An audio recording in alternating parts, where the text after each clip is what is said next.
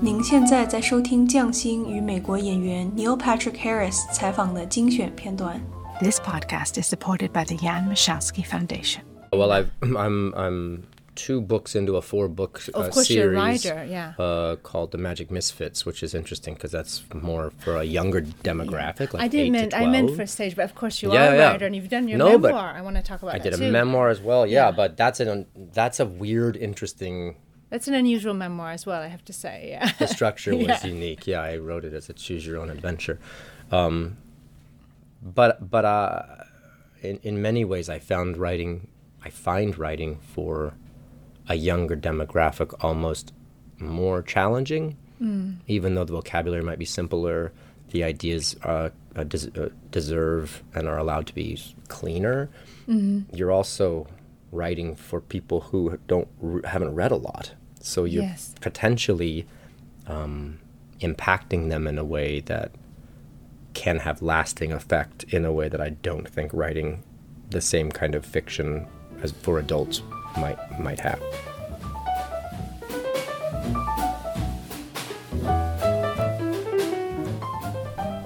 I became very intrigued with um, with what else can I do, and I don't say that out of um, uh, some sort of disrespect or desire, uh, unhappiness in what I was doing. I just thought, okay, well, I've, I've done this for four years. It's great. What else? You know, what else? Theater? Theater would be great. There's no cameras. I can move my whole body. I don't have to stand in one place.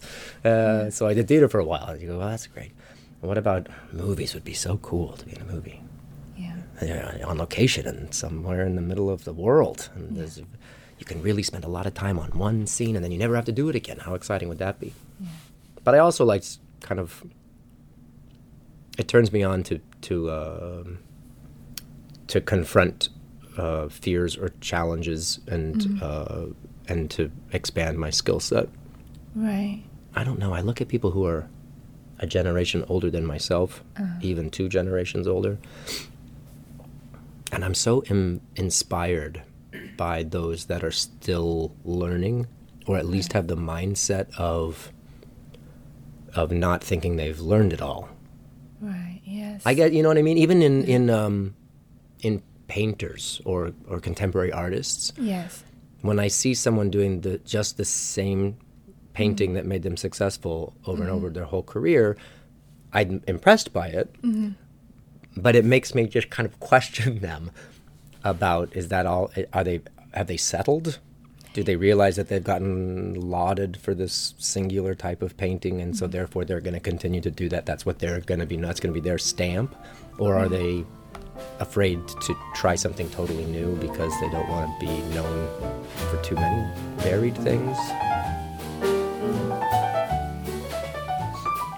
Well, it was right around that time, uh, right around sort of Gone Girl, maybe at the end of How I Met Your Mother, which is a TV Oh yes, show that we I should did, talk about that. um, where I felt empowered to make big acting choices. And with that came with that freedom came more opportunities to do bigger acting choices.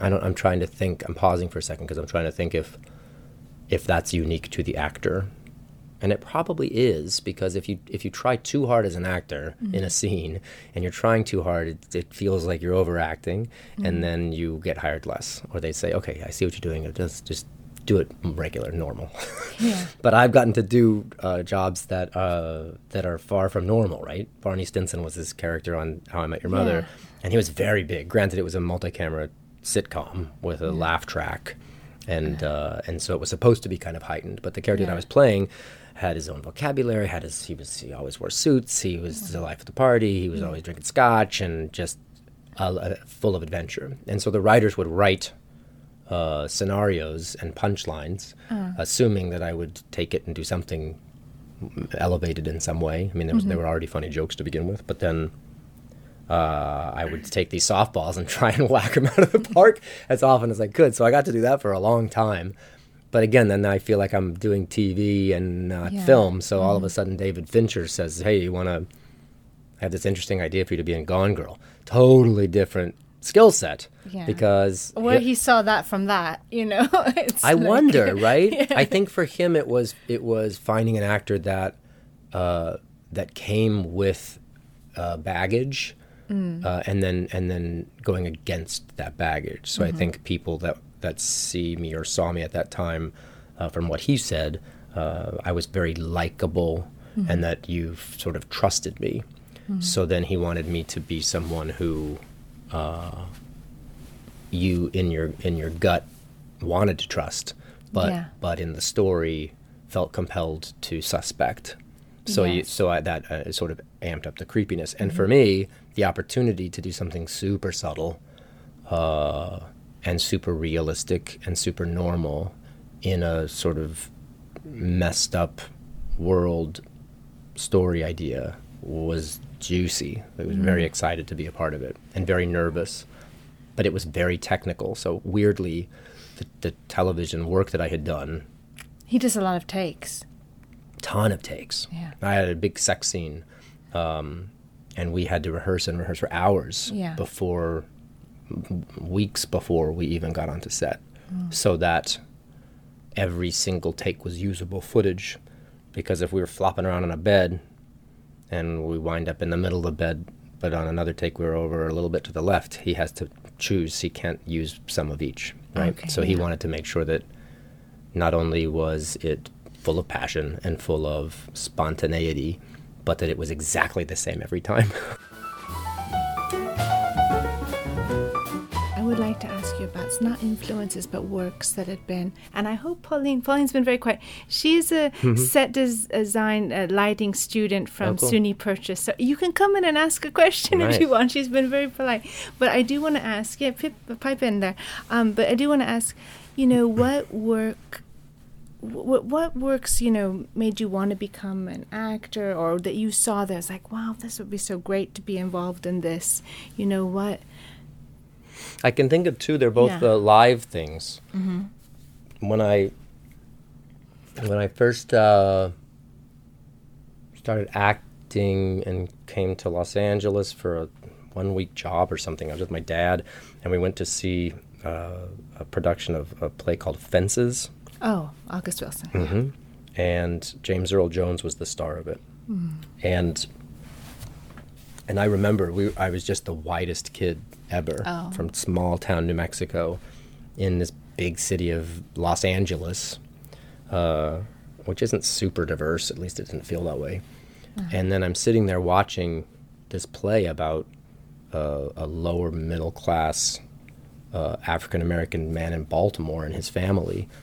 And I just remember being so moved, moved to tears at 13, 14 years old. It's a lot of about in about a world that I really knew nothing about. Um, not even from school, really. I mean, a few pages as you skip through things, but certainly not this feeling empathy for this s- specific man. And, and Lynn Thigpen was the wife, and she was peeling potatoes on a rocking chair and uh, monologuing ire at his character, and I, it was so moving. And I did think, even back then, I was uh, I recognized the impact that's that that the theater can have uh, on someone that that isn't even anything like what they're like. Right? You don't have Yeah. to see. Talk You don't have to be Asian to see Crazy Rich Asians. Days are filled with things that happen, and you have to sort of determine whether you're going to make choi- make choices for things to happen, or just react to things that are happening around you. And why not choose to go do things? Mm-hmm. You're not going to see art unless you go to the museum.